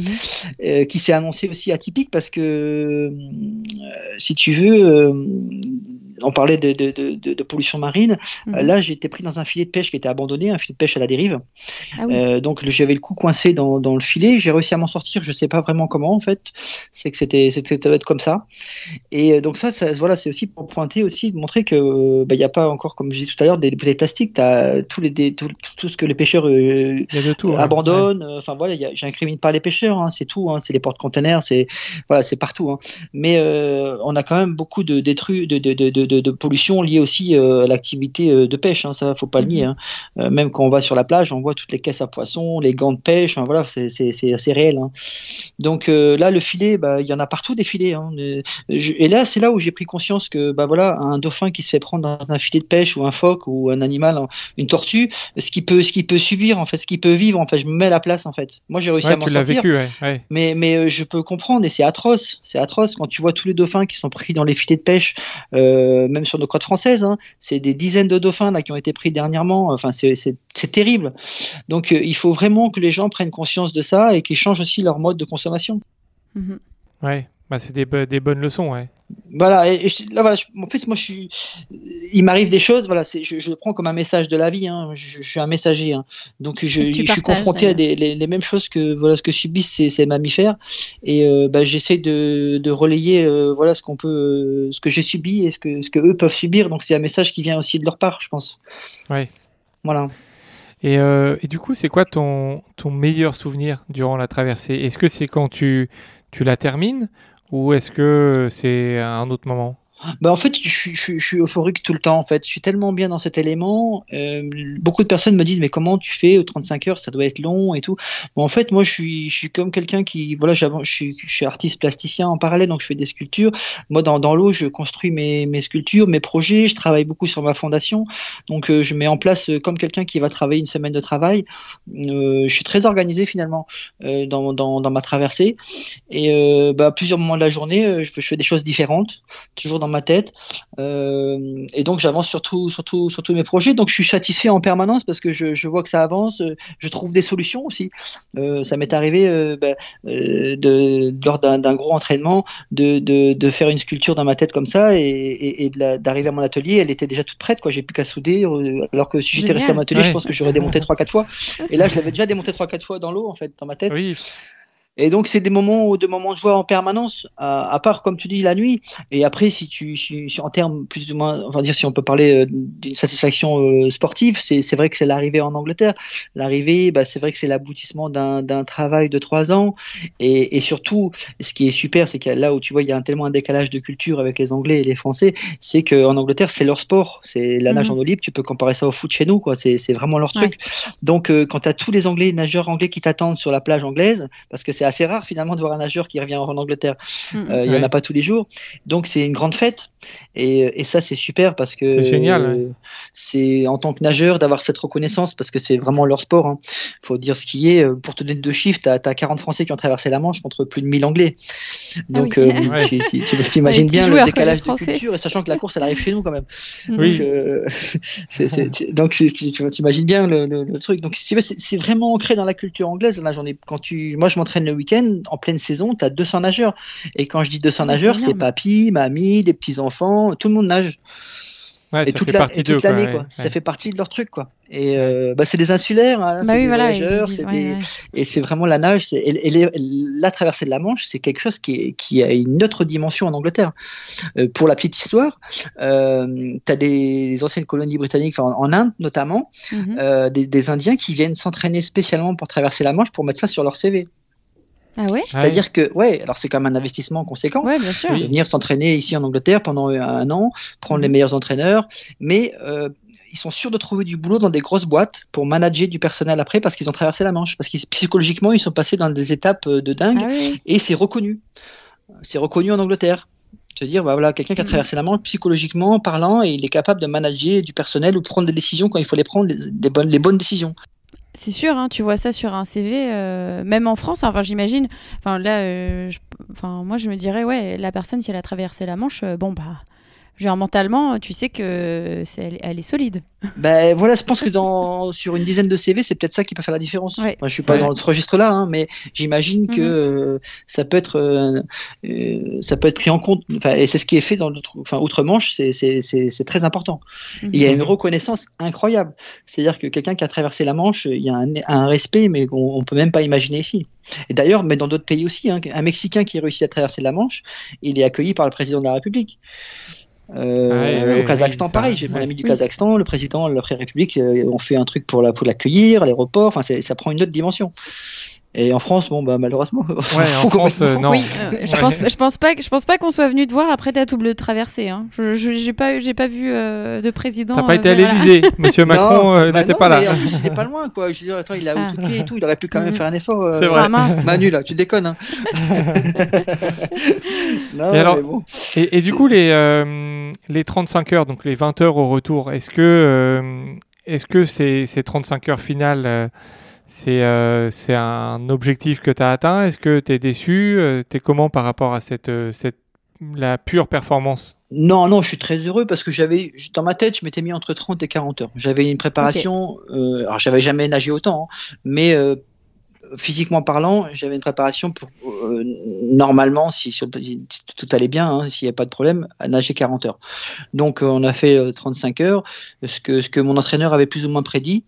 Et euh, alors ce qui est génial, c'est que pour la petite histoire, euh, mon entraîneur et Kevin Murphy a fait la double traversée de la Manche. C'était le premier Anglais à l'âge de 21 ans à le faire. D'accord Et euh, donc là, je suis le premier Français à le faire et c'est lui qui m'a entraîné. Il m'a accompagné sur la, la, la dernière, euh, les derniers 100 mètres. Il est venu me rejoindre et c'était un moment euh, extraordinaire parce que c'est pour moi c'est une légende cette personne. C'est Kevin Murphy, c'est c'est quelqu'un qui aime le football, il- qui se fait entraîner par Zidane. Enfin, tu vois, c'est juste euh, énorme pour nous dans notre domaine. Ouais. Et donc c'est c'est génial pour la petite histoire parce que bon bah voilà, il a 71 ans, il est toujours passionné et euh, toujours pour aider les gens à ré- réaliser leurs rêves. Et euh, c'est vraiment une belle personne, une belle rencontre. Et euh, c'est quelqu'un qui m'a toujours fasciné et de pouvoir euh, être entraîné par lui, c'est un énorme honneur en fait. Et euh, là, il s'est vraiment passé quelque chose encore de fort euh, qui nous a vraiment, euh, qui a recréé, enfin resserré encore plus les liens qu'il y avait déjà auparavant. Euh, le fait que voilà, on soit tous les deux sur la plage, dans, bras dans les bras, enfin c'était très émouvant. Oui, on imagine, parce que du coup, s'il a fait ça à 21 ans, euh, qu'il en a 71, ça veut dire il y a 50 ans. Euh, toi, toi tu, tu as quel âge? 43 ans. Voilà, donc ça veut dire que tu étais à moins 7 ans de vie et il avait déjà fait sa première euh, double traversée. C'est dingue, c'est dingue. Ouais. Et pour la petite histoire, c'est le recordman de la traversée de la Manche. Si je vous dis combien de fois il a traversé, vous n'allez pas me croire. Dis-nous. Il a traversé 34 fois. Ah là Voilà, là. 30, bah, comme Ouais. 34 km. Il s'est dit, euh, Ouais, voilà, Ah ouais, 34 ouais. fois. L'ex- L'expérience. C'est ça aussi, c'est l'expérience. C'est pas d'avoir un entraîneur euh, tout jeune qui, est, qui a fait une école de. Enfin, tu vois, mm, mm, c'est l'expérience, c'est pas quelque chose qui s'achète. hein. ouais. Ouais, il suffit Euh, pas que la théorie. Hein, euh, Voilà, si, euh, ça se vit, c'est savoir prendre des bonnes décisions quand il faut les prendre parce que on est tellement dans un environnement qui est changeant, c'est pas une route, hein, euh, un marathon, Mm. bon voilà, on peut prendre des choses en compte, mais il n'y a pas de grand changement. Tu sais que même sur une boucle, tu as vu un trou, tu vas le prendre en, compte le Oui. tour suivant, oui. mais là, euh, tu es, complètement en train d'anticiper en permanence, donc d'avoir quelqu'un qui a un regard euh, avec une telle expérience et qui sait prendre la décision à ta place, parce qu'à un moment donné, on doit penser à ta place. Mm. Parce que toi, tu es dans un élément second, dans un état second au bout de, au bout de 30 heures de nage. Et ce qui s'est passé, tu vois, euh, au bout de 32 heures, j'étais face à Douvres. Et là, il y avait euh, la marée descendante. C'était impossible de passer. Et Mhm. là, ils m'ont dit, on est, Kevin m'a dit, écoute, Steve, euh, c'est maintenant que ça se joue. Euh, tu as deux heures où tu dois être à bloc. Les ravitaillements, ils vont se faire toutes les, euh, ils vont se faire toutes les demi-heures, mais euh, tu dois pas mettre plus de 5 secondes par ravitaillement, juste prendre une gorgée, c'est tout. Et euh, Mhm. c'est deux heures que tu dois mettre à bloc. Donc ça fait, t'imagines, ça fait Ah ouais. 32 heures que tu nages. Oui, oui. Et on Il te dit, qu'il faut que tu sois tout. deux heures à bloc. et euh, donc ça, psychologiquement parlant, si t'es pas prêt, c'est très Mm. compliqué parce que tu sais que tu as deux heures. Si tu passes ces deux heures-là, c'est mort. Tu pourras jamais passer. Et donc la, la course s'arrête à 2 km de la côte. Ouais. Oui, donc t'as pas le choix, quoi. Tu y T'as vas. pas le choix. Et donc là, tu vas chercher les ressources que tu peux, que tu imaginais même pas avoir en fait. Euh, mais elles sont là. Elles sont là. C'est ce que tu as fait l'hiver. Tout, tout, tout, tout, tout revient à ces moments-là. Tu vois, c'est ça qui est intéressant d'un point de vue psychologique. Tout ce que tu as galéré l'hiver, et eh bien il vient, c'est comme un film qui se remet devant toi en fait. Tu te dis, mais tu as vu ce que tu as fait là? Tu en as chié pendant des, des, mois de février à, être tout seul en plein qui neige, qui, qui vente, euh, qui, qui soit même en négatif. moi je nage quand c'est aussi à l'extérieur, il fait moins 2 et l'eau elle est mhm. à, 6, tu vois. Donc euh, tous ces moments-là où tu mets euh, une heure à te réchauffer chez toi, tu es tremblant près du poêle à bois, et, et ben là, c'est ça qui paye aujourd'hui. Et c'est ça qui donne de la force. Enfin, moi, en ce qui me concerne, c'est ce qui m'a beaucoup aidé. Et j'ai fait ces deux heures à bloc. Et on a pu passer cette barrière de courant et arriver dans le port de Foxton. Sinon, si on n'avait pas fait ça, c'était fini. Et c'est ce qui arrive malheureusement dans ces touées. Beaucoup d'échecs se font là, en fait. Euh, cette barrière qui est très compliquée, qui est, qui est pas possible à franchir. Donc, euh, si on ne met pas l'intensité sur un moment donné pour rattraper un, un point précis, eh ben, on passe à côté de son toué. C'est ce qui arrive euh, fréquemment. Tu as des gens, ils nagent 40 heures et ils arrêtent, comme malheureusement. C'est ce qui est arrivé à, à Perrine lors de sa première tentative de l'enduroman. Elle a dû arrêter parce qu'elle euh, n'avait pas passé cette barrière d'ailleurs. Oui, oui, oui, oui. Perrine, euh, bon, on se connaît très bien. Hein. c'est une belle personne que j'apprécie énormément. Euh, humainement parlant, c'est vraiment une personne géniale. Et on, en a, on a beaucoup nagé ensemble. Et c'est sûr que, bah oui, malheureusement, voilà, c'est très compliqué. Bon, savoir mm-hmm. que si ça traversait, elle a fait via l'enduroman, qui elle avait fait quand même 144 km auparavant. Mhm. Donc euh, après enchaîner la Manche, c'est aussi euh, dur, ouais. Euh, voilà, c'est encore autre chose. Hein c'est encore autre chose. Même si on a une combinaison, euh, je veux dire, le, le, la fatigue est là. Et euh, donc, euh, mais bon, ce qui est pour moi, hein, ce qui est incroyable dans Perrine, c'est qu'elle a refait cet enduroman un mois après. Mm. donc, elle a refait ses 144 ses 140 bornes. Ce qu'il faut savoir, c'est quand même un truc de dingue. Et elle a refait la traversée. J'étais à son arrivée de, de son run et, et, de sa traversée de la Manche. Et j'étais, j'étais très, très, très, très heureux parce que voilà, elle avait en un mois de temps, elle a eu la faculté de bien comprendre ce qui s'était passé et de mm. corriger et de, de réitérer son exploit et d'y arriver. quoi. C'est dingue. C'est unique hein, d'avoir quelqu'un qui a fait un double Ironman, c'est quasiment un double Ironman, hein, qui a fait un double euh, Enduroman, hein, qui a fait en un mois de temps. C'est, on n'a jamais vu ça. C'est vrai que c'est quand on l'a interviewé, hallucinant. hallucinant. On, s'est exactement dit ça et c'est ça qui euh, qui nous a marqué chez elle, c'est voilà, c'est sa, force, sa résilience. Bien, sûr, et beaucoup de gens prennent pas beaucoup de personnes prennent pas ça en compte parce que ils s'imaginent pas que deux Enduroman en un mois d'intervalle, c'est dingue, c'est juste dingue. Mais on sait que toi, tu aimes bien, bah, bien partager euh, ton expérience et tout. Et c'est ce que tu as fait d'ailleurs avec, euh, euh, Perrine. et on, le sent, enfin voilà, que vous êtes très liés. Et pourquoi en fait tu t'es dit tiens bah, je vais euh, je vais l'aider elle ou même euh, on sait que tu as, aidé aussi Marine Leleu qui elle aussi a fait euh, cette traversée et encore d'autres. Pourquoi pourquoi tu, tu, aides ces gens à, traverser? Qu'est-ce qui est important pour toi? Bah, ce qui importe je sais enfin je je connais la difficulté de cette traversée et que tout peut basculer à tout moment. Donc j'ai pas envie qu'ils réitèrent mes, mes, erreurs en fait. Donc quand j'ai l'opportunité de le faire avec des personnes avec qui j'ai un bon feeling c'est pas une question il n'y a pas d'argent là, dedans hein, c'est mhm. juste de l'échange humain et d'expérience, euh, ben, je le fais parce que en plus sur l'enduroman euh, c'est ce ce qui c'est ce qui est le plus compliqué à gérer c'est la nage mhm. quand je parle avec mhm. l'organisateur qui est un ami à moi il me dit euh, tu sais Steve l'enduroman c'est la nage de toute façon c'est pas le vélo ou la course à pied c'est la nage donc euh, c'est très dommage de remettre en péril des années de préparation en ce qui concerne Marine ou Perrine et c'est pour ça que j'ai voulu aider Perrine tout de suite parce que j'étais le plus triste en fait moi je suis aussi affecté par par un échec comme ça que pour la mhm. personne elle-même hein. je sais ce que c'est donc je, je, ressens les mêmes choses donc je suis quelqu'un hypersensible, donc bah, euh, je, me dois de, de, pouvoir échanger. Après, la personne prend euh, ce qu'elle a envie de prendre, mais au moins j'ai dit les choses que moi j'ai fait comme conneries et que bah écoute, ça ça marche, ça ça marche pas. Je serai toi, voilà, je peux, je peux me permettre. Hein, j'ai encore beaucoup de choses à apprendre, donc c'est vraiment euh, en, mettant des, des, guillemets. Hein. mais bah, ça, ça a fonctionné en premier lieu avec Marine. Marine, on s'était entraîné au, préalable ensemble et il y a eu un bon, bon feeling. Et puis on est, on est sa grand-mère habite à côté de chez moi. Enfin bref, sans le savoir, on est, on est, on est pas loin. Et donc, euh, bah voilà, c'était normal de pouvoir l'aider et, je suis très heureux qu'elle ait réussi. D'ailleurs, elle a eu le record du monde euh, féminin. Mhm. Et euh, Perrine, elle a eu battu, elle a battu ce record de, Marine un mois après. Mhm. Donc pour deux personnes que, que j'accompagne et qui ont le record du monde à la suite, c'est une super satisfaction. Mhm. et, et, puis mon ami aussi euh, Anel qui est du Kazakhstan qui qui qui qui j'ai qui aidé aussi et qui a réussi.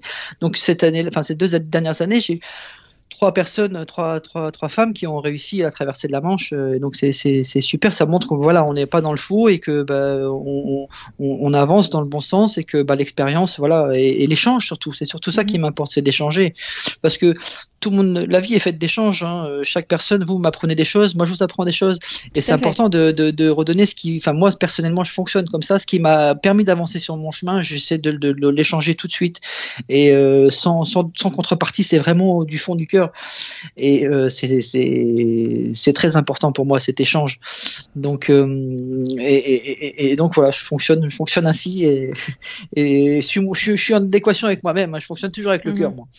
Donc euh, je triche pas et, et quand on est soi-même dans ce qu'on entreprend euh, et avec les autres, eh ben, la, vie est belle. Hein. Mm. Et ton rôle du coup euh, dans, dans ton partage d'expérience, c'était quoi exactement avec Perrine, avec Marine et avec alors le prénom de ton ami Anel. Anel, du Kazakhstan. Ouais. ben surtout le, bah, en premier lieu l'adaptation froid. Hein, Perrine, euh, au Marine, on s'est entraîné beaucoup au froid parce que euh, ça, ça fait partie du, du, la traversée de la Manche. Le secret, c'est ta résistance au froid dans un mhm. premier temps. Après, c'est l'assimilation de la nourriture.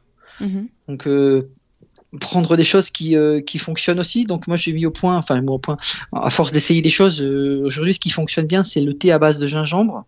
Donc, du thé au gingembre avec du gingembre frais euh, dedans concernant le, mal de mer. Et ça marche aussi, euh, ça peut être très bien aussi pour vous, pour les mots de transport euh, en voiture, en bateau. Mhm. Ça fonctionne très bien. D'accord, ouais. Ouais, ça c'est, si les auditeurs, enfin voilà, nous entendent, c'est un truc qui fonctionne super bien. Thé, thé au gingembre avec du gingembre frais coupé dedans, c'est un super truc pour les mal de transport.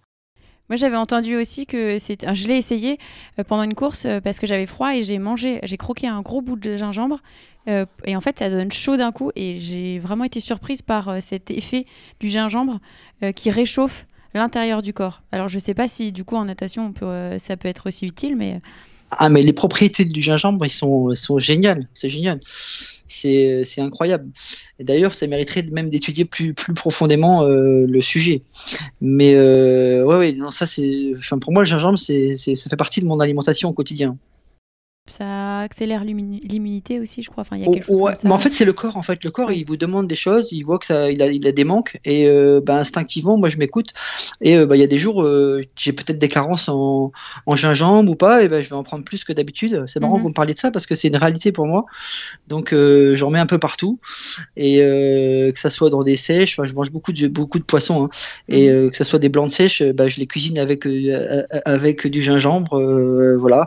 Pourquoi Comment bah, sais pas, j'ai envie de ça à ce moment-là. Et le corps a besoin de ça en fait. Et euh, il faut l'écouter en fait. Ouais, c'est ça. Euh, alors les épreuves euh, d'endurance en natation, en, en eau libre, c'est très peu connu. Comment, en France, en, France en tout cas, oui, en France. comment donner envie à des, à des gens de se lancer dans ce type de défi? Quels conseils tu pourrais leur donner? Ah bah, alors justement, pour pallier cette, c'est marrant me parles de ça, c'est que hum, j'organise une petite traversée. Pas, il y, en a, y en a différentes partout, mais justement pour répondre à beaucoup de personnes qui voudraient se lancer là-dedans, et je reçois beaucoup de messages. Je, suis, je reviens de Grèce là, euh, je suis rentré il y a une semaine, et euh, j'ai fait le tracé d'une du, petite euh, traversée qui fait 10 km, qui longe la côte euh, la, dans la crête du sud, et qui s'adresse aux personnes qui voudraient découvrir l'eau libre en fait. Et donc tu peux faire en relais entre amis, tu peux venir en famille, tu vois et euh, tu fais un petit relais toutes les demi-heures, et ce qui te permet de, bah, découvrir tout doucement l'eau libre, euh, de, d'enlever ses appréhensions, parce que tu as une clarté de l'eau qui est vraiment transparente, c'est une mhm. des eaux les plus pures en Europe. Donc, euh, bah, c'est de commencer, que ce soit par cette traversée-là ou il y en a d'autres, hein, mais de, de, de, commencer dans des eaux assez claires comme ça, au moins, il faut y aller par étapes et euh, dans les eaux plus chaudes. Et puis progressivement, bon, pour s'attaquer à la Manche ou d'autres d'autres traversées aux quatre coins de la planète. Mais euh, voilà, cette traversée, elle est, elle est, elle est, vraiment géniale parce que bah, tu découvres déjà un paysage extraordinaire et puis euh, tu es dans des eaux, dans, dans, un endroit paradisiaque. Donc, euh, puis tu as le côté rassurant parce que tu as une visibilité qui est incroyable. Et puis tu as, plein de gens qui t'entourent, tu as un kayak. Voilà, donc c'est très, t'es pas tout seul, ni, tu vois, mhm. tout seul après ta bouée jaune de la plage. C'est moins, t'as- ouais. c'est beaucoup de, faut être rassuré en fait dans un Mhm. premier temps quand tu commences. Il faut toutes ces appréhensions de, de non visibilité. C'est la première chose, c'est de pas voir. On a toujours peur de ce qui se passe en dessous. Les personnes Mhm. à chaque fois que je vois, ils me disent voilà, je veux pas aller là parce que j'ai pas pied ou parce que je vois rien. Et ça c'est la première des choses. Donc bah, bah pour pallier à ça, bon papier, bah on, on va nager, on sera à côté de toi avec un kayak. Donc si t'as un problème, tu peux remonter dans le kayak, il y a pas de problème. Ou le bateau il est là. Donc ça c'est important de se rassurer. Et puis bah la visibilité, tu as, une visité à 60 mètres, donc euh, c'est fabuleux. Tu as le plus beau décor du monde, tu as un aquarium incroyable. Donc euh, bah, c'est psychologiquement, tu, tu as déjà enlevé deux barrières. Tu vois Ouais. et, et puis bah, progressivement, bah, tu prends de l'assurance. euh, c'est comme dans tout, hein, comme dans un sport que tu découvres. Bah, plus tu vas le pratiquer, plus tu vas trouver de l'assurance, tu vas te conforter dans plein de choses. Et puis ce côté, euh, euh, tu vas te rassurer toi-même aussi. Tu vois, toutes ces appréhensions, elles vont, elles vont, elles vont, elles vont Mhm, s'éliminer au fur et ouais. à mesure. Et euh, d'où, d'où voilà cette création de cette traversée qui est, qui est vraiment juste géniale. Pas trop loin de Paris. C'est une île qui coûte pas très cher pour, pour, pour, pour s'y rendre. La nourriture coûte pas cher et c'est super bon parce que c'est important Mhm. la nourriture, Tout très important. et tout est cultivé sur place. Que ce soit les oranges, les olives, euh, les tomates, enfin tout est. Et donc ça Mhm. c'est superbe d'un point de vue euh, euh, si on veut faire un petit break aussi pour euh, se ressourcer. Il fait beau, donc on a tout est réuni à 3 heures de Paris. D'accord, bah, tu nous partageras le, voilà, le, le lien euh, si, si les gens peuvent s'inscrire euh, à, à fait. à cette petite traversée. Comme ça, nous, on le partagera euh, avec, à nos éditeurs. avec grand plaisir. Euh, S'ils veulent se plaisir. lancer déjà euh, dans une petite euh, Oui, distance et le faire en relais, effectivement, je pense que c'est c'est une bonne manière de d'enlever ses appréhensions et de, de dire ok, je suis capable aussi. Je pense qu'il y a, il y a le fait de dire je suis capable de traverser, d'aller d'un point A à un point B dans la mer. Exactement. Et il faut y aller par étapes. Il Mm. faut pas traumatiser l'organisme. Moi, je fonctionne toujours de ce principe, quoi qu'on fasse, que ce soit euh, pour l'adaptation à l'eau froide euh, ou pour euh, nager comme ça, parce que les personnes que, que j'accompagne aussi, je, je les fais faire, je leur fais prendre une douche froide. Ils ont 15 jours pour passer de leur douche traditionnelle à la douche froide. Oh. Encore une fois, il faut pas traumatiser l'organisme. Euh, on va pas passer du chaud au froid. Il faut tout doucement, tous les jours, vous diminuez un peu le thermostat pour arriver au froid. Je leur dis, vous avez 15 jours pour passer de votre température au froid. Et ça fonctionne très bien. Le corps s'adapte progressivement. Mm, mm. Et euh, pareil dans la mer, les gens euh, commencent au mois de septembre. J'ai des, personnes que j'accompagne, des personnes qui ont 80 ans, hein, qui vont juste euh, se faire un bain en fait, et qui maintenant font un bain toute l'année. Euh, il reste 5 minutes, mais euh, c'est même vital pour eux d'aller tous les jours là en fait. Euh, et donc ils se sont habitués progressivement. Ils venaient, bon, quand je m'entraînais, eux ils venaient marcher un petit peu au bord de l'eau et puis ils se mouillaient et puis progressivement ils ont fait ça tous les jours. Et puis maintenant, bah, j'ai j'ai quatre personnes qui vont à l'eau tous les jours, euh, qui pleuvent, qui neige, qui ventent et euh, c'est un c'est un moment de détente, de rencontre, c'est convivial. Euh, voilà, c'est des gens qui sont à la retraite et puis euh, bah, ils s'aperçoivent que bah, ben, alors c'est pas bon pour le business, mais ils prennent plus de médicaments. Ouais. Donc, euh, Ah bah ça. pas mon business, hein, je, je, je cautionne pas ça du tout, hein, loin de là. Mais euh, voilà, on s'aperçoit que ben n'a pas forcément besoin de prendre tous ces saloperies Mm. et que bah, avec l'eau de mer, eh ben on peut on peut euh, bah, s'immuniser naturellement. C'est C'est vrai. important, ouais. C'est très Donc, euh, important. Et euh, il n'y a pas que la nage, quoi. Tu vois, c'est aussi le, le contact à la mer. Et moi, c'est ça qui me passionne aussi, d'échanger et de, bah, de rendre les gens heureux. Parce que bah, les gens, ils habitent au bord de la mer, mais ils osaient pas, tu vois. Il Ouais. y, a- il y a beaucoup d'a priori, voilà. Et puis, bah, je dis, écoutez, faut, faut, si vous sentez au fond que vous avez envie d'y aller, il faut y aller, il faut vous Ouais, faut écouter. priver, ouais. Et euh, encore une fois, c'est des barrières psychologiques qu'on se met euh, bêtement Mm. et euh, qu'il faut qu'il faut switcher quoi. Et euh, donc moi je suis très heureux parce que bah, j'ai rendu les gens heureux et que bah, ils sont moins malades en plus. Donc euh, ben à mon petit niveau bah, j'ai contribué euh, bah, naturellement en plus. voilà c'est vraiment sans arrière-pensée Mm. à, à que les gens aillent mieux leur vie. ouais. et toutes générations confondues, que ce soit des enfants qui sont en maternelle à des personnes qui ont 80 ans. Donc moi, je suis, je suis en adéquation avec moi-même et je suis très heureux de pouvoir échanger et de partager mes expériences. Ça se, ça se Ouais. sent en tout cas. Mhm. Maintenant, on va passer à des questions qu'on pose à tous nos invités. Alors, cette question, je sais pas si tu, si tu nous réponds oui, ça va être bizarre, mais, euh, mais je vais quand même te la poser. Est-ce que tu as un objet fétiche que tu emmènes euh, avec toi dans toutes tes traversées? Du tout, du tout. Ouais, parce que de toute façon, t'es es limité. Tu prends rien, tu prends ton maillot de bain, ton bonnet et, et, Oui, voilà, j'ai rien d'autre, euh, j'ai rien avec moi d'autre. Non, non, puis je suis pas attaché à tous ces trucs-là. D'accord. oui, parce que tu plonges sans combi... enfin, tu plonges, pardon, tu nages sans combinaison. Ouais, on est juste le, règlement anglais, c'est bonnet de bain, lunettes, maillot de bain. La seule chose que tu as le droit de mettre, c'est de la vaseline, voilà. Ouais. C'est un peu un élément extérieur, quoi, mais qui s'enlève au fil du temps. Ouais, Ouais. d'accord. Mais non, j'ai pas d'objet fétiche en soi. Non, non, faut pas. voilà. On, on se doutait, on Ouais. se doutait. Alors, si tu devais rencontrer Steve Stievenard, qu'est-ce que tu lui dirais? Euh, bah que alors voilà si, si je me qu'est-ce que je lui dirais? dur, hein? bah, j'écoute enfin, d'extérieur hein, je, je reflète un peu mes messages que je reçois donc je me mets à la place des gens qui veulent me rencontrer ou qui m'envoient des messages donc euh, je leur dirais que bah, voilà que je suis une personne qui, qui beaucoup de gens s'inspirent en fait de de de mes, de mes traversées ou de mes engagements euh, dans l'environnement. Euh, parce que aussi euh, je peux montrer aussi prouver aux gens que euh, finalement c'est pas mon sport et que on s'adapte on a une faculté de l'adaptation donc j'ai- beaucoup de, de bah, peut-être euh, alors ça peut être un peu prétentieux de dire ça mais de reconnaissance si je peux dire euh, pour ce Mhm. que je fais peut-être euh, c'est ce que voilà c'est ce que je dirais à Steph Sievna en tout cas euh, d'extérieur. Je lui dis, bah, vous êtes sur votre chemin et bah, continuez. Et euh, bah, voilà, vous, vous êtes en d'accord avec vous-même, donc c'est super. Je joue pas un rôle, hein, malheureusement, dans cette société où, les- où les gens vivent à travers le regard des gens.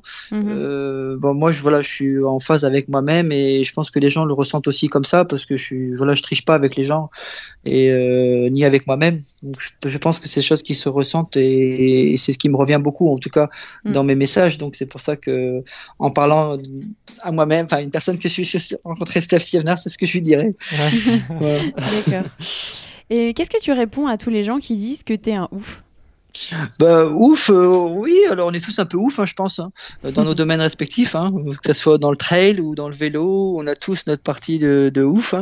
et, bah, je dis euh, non, on, on, on est, on, on va au bout de nos, nos, nos, nos rêves, nos, projets, et que tout est possible. Moi, ma devise, c'est de, de dire voilà, euh, rien n'est réellement impossible à partir du moment où tu te donnes les moyens et que Mm.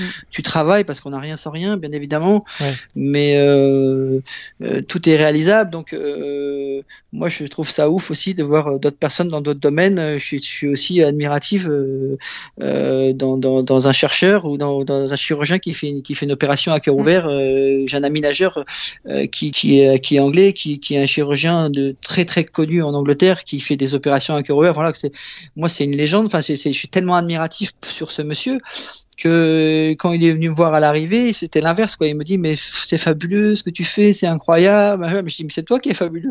Ouais, tu, ça, ouais. tu, tu- tu comprends, c'est ça. Alors je dis c'est toi le ouf, c'est toi le ouf. c'est pas moi. Moi j'ai traversé. oui, vrai, mais attends, ce que tu fais toi, je serais incapable de le faire. Quoi. Je veux dire Ouais. euh, voilà. Et donc on est, je pense qu'on est tous ouf dans nos domaines euh, respectifs. C'est ça qui est génial. Ouais. Et vous l'avez bien retranscrit, c'est ça qui est super avec votre blog, avec ce que vous faites, c'est génial parce que puis ça permet de rencontrer des, des gens d'univers différents, euh, des oufs dans leur univers. Exactement. Et je trouve ça fait. génial en fait. Ouais. Je trouve ça génial parce que bah on n'était pas forcément quand moi je parcours un peu votre Instagram ça, je dis c'est bah ça t'intéresse que du bah tiens telle personne elle fait ça ou je la connaissais pas, elle est dans son Mhm. domaine, bah elle est ouf dans son domaine et puis bah ça attire la curiosité en fait finalement. Et euh, bon bah là je suis tombé sur Perrine, je la connais mais sinon il y a des personnes euh, ouais, je trouve ça génial et Eh oui. dans tout tout univers différent et ça c'est c'est vraiment euh, c'est vraiment euh, c'est vraiment votre patte quoi. C'est Mm. c'est génial. On essaye. génial. Ouais, Franchement euh, non mais sincèrement c'est super. Bah, merci en tout cas. Il faut, continuer, faut continuer et, et heureusement qu'il y a des personnes comme vous là qui sortent un peu du cadre et, et qui comprennent en plus parce que bon, vous, vous pratiquez aussi, euh, euh, vous êtes des oufs dans votre dans votre domaine, Mm. donc euh, bah, entre oufs on se comprend en fait évidemment. Ouais. C'est le même, c'est une même, euh, c'est le, même langage si je puis dire. Même si on fait des choses ça. différentes, on parle le même langage. Donc c'est important d'avoir des, des personnes comme vous qui savent retranscrire euh, bah, les choses quoi. Mm. Donc euh, Bah, merci, merci, à vous en tout cas. Bah, Merci à vous infiniment. merci à toi euh, d'être ouf aussi. Merci à vous infiniment. Franchement, c'est super. Alors, il était, Ouais. il était comment, Steve, à 10 ans? À 10 ans, euh, bah écoute, euh, euh, un, un peu turbulent, euh, qui voulait pas aller à l'école, euh, voilà, qui ne portait pas forcément le cadre. Et euh, encore une fois, c'est voilà, c'est c'est le sport qui m'a qui m'a fait grandir. Et je dois beaucoup à la course à pied parce que j'aurais pu très bien basculer de l'autre côté à un moment donné. Et Mhm. euh, donc euh, à 10 ans, ouais, je, voilà, j'ai pris- pris- pris conscience que voilà, le sport c'était très important pour moi, pour mon équilibre. Et euh, passionné, à l'âge de 10 ans, j'étais très passionné aussi par la photo animalière, donc euh, j'avais vraiment deux passions euh, que j'ai toujours, hein. Euh, les animaux, la nature et, et le sport. Et aujourd'hui, je suis toujours dans ce domaine et je voilà, je suis, je- c'est, ma vie en fait, c'est ma vie. Mhm, ouais. Et comment la famille Stievenard voit le Steve d'aujourd'hui, à ton avis? Alors, euh, euh, ma famille, c'est énorme. J'ai deux, deux, frères aussi qui sont un peu ouf dans leur domaine. D'ailleurs, ah. euh, je vous présenterai mon frère Evans qui, qui, lui, dans ce domaine, est un ouf dans le vélo d'endurance.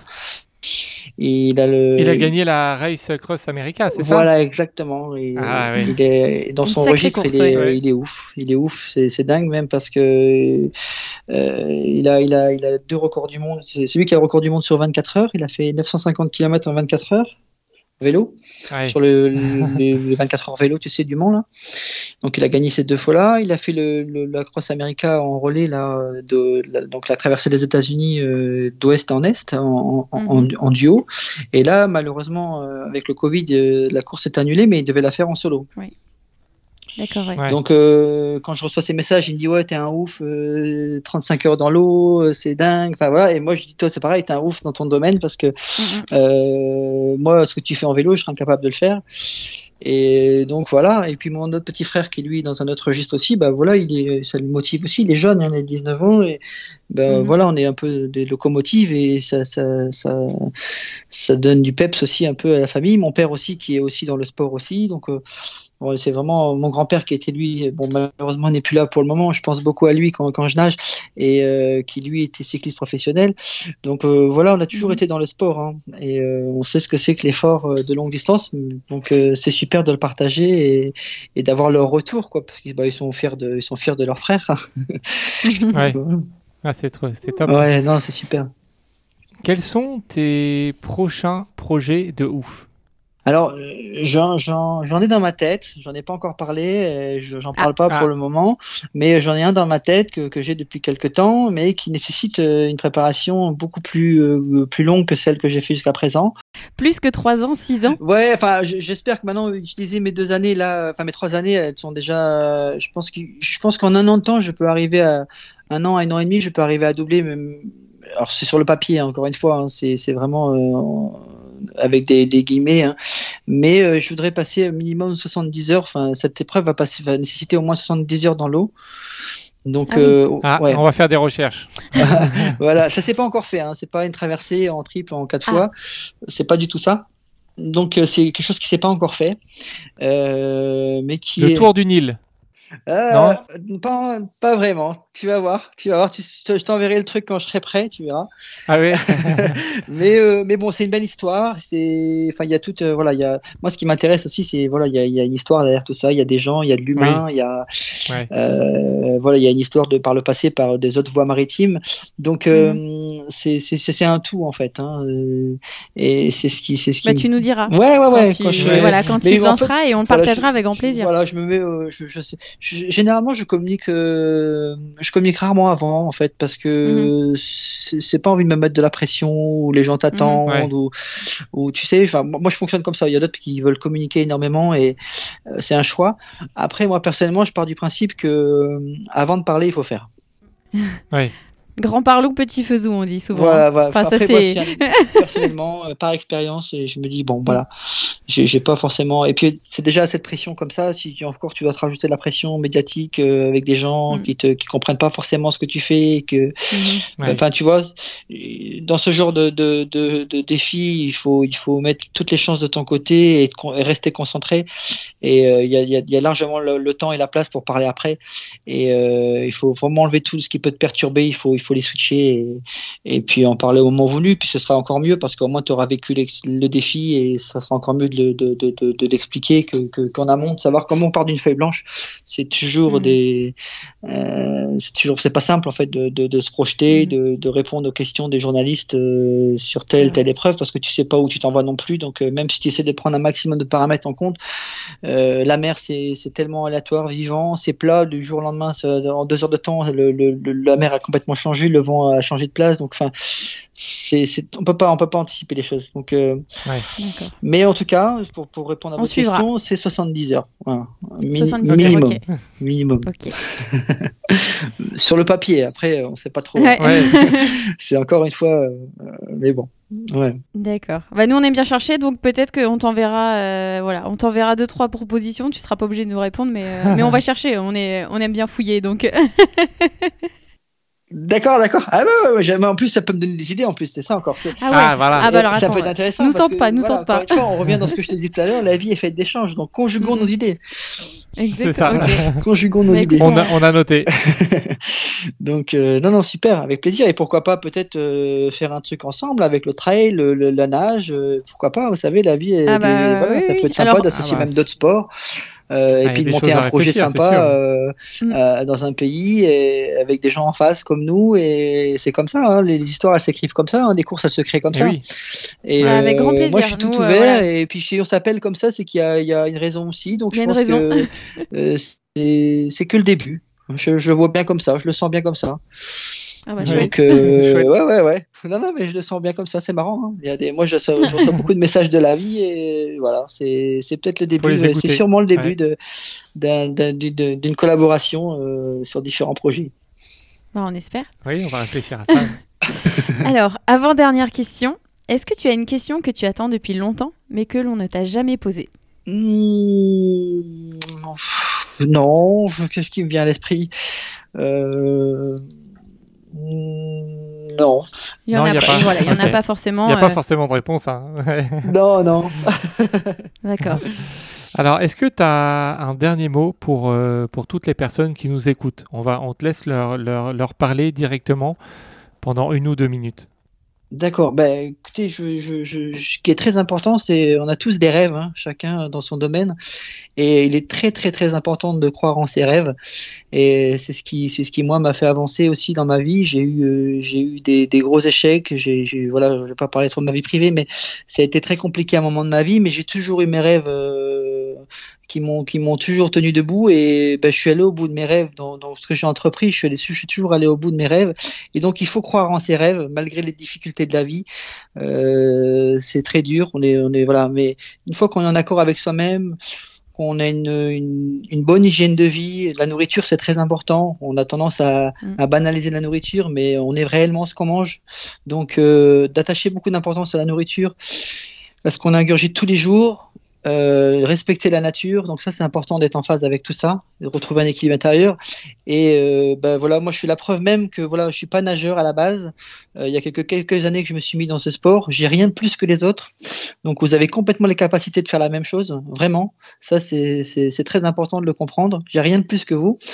Et euh, donc voilà, je suis l'exemple même. Donc euh, pour résumer, rien n'est impossible. Donc à partir du moment où on se donne les moyens, vous pouvez réaliser vos rêves. Et c'est ce que je vous souhaite euh, bah, de tout cœur, parce que c'est très important dans une vie d'aller au bout de ses rêves. Ben, merci, merci euh, pour, euh, pour avoir passé du temps, pour avoir un petit peu partagé bah, ta passion, tes engagements. Et, et nous, ben, on, te souhaite ben, plein, plein de nouvelles aventures. Et de toute façon, on va te suivre. Maintenant, c'est fichu. maintenant qu'on se connaît, tu ne vas plus te lâcher.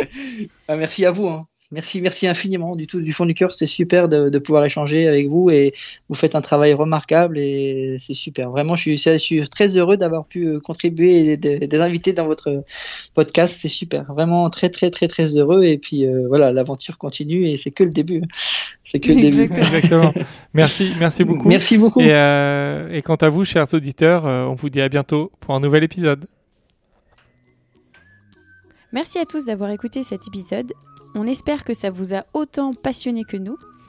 En tout cas, vous pouvez euh, retrouver Steve dans ses aventures. On partagera euh, toutes les informations euh, sur son profil et sur ses projets futurs.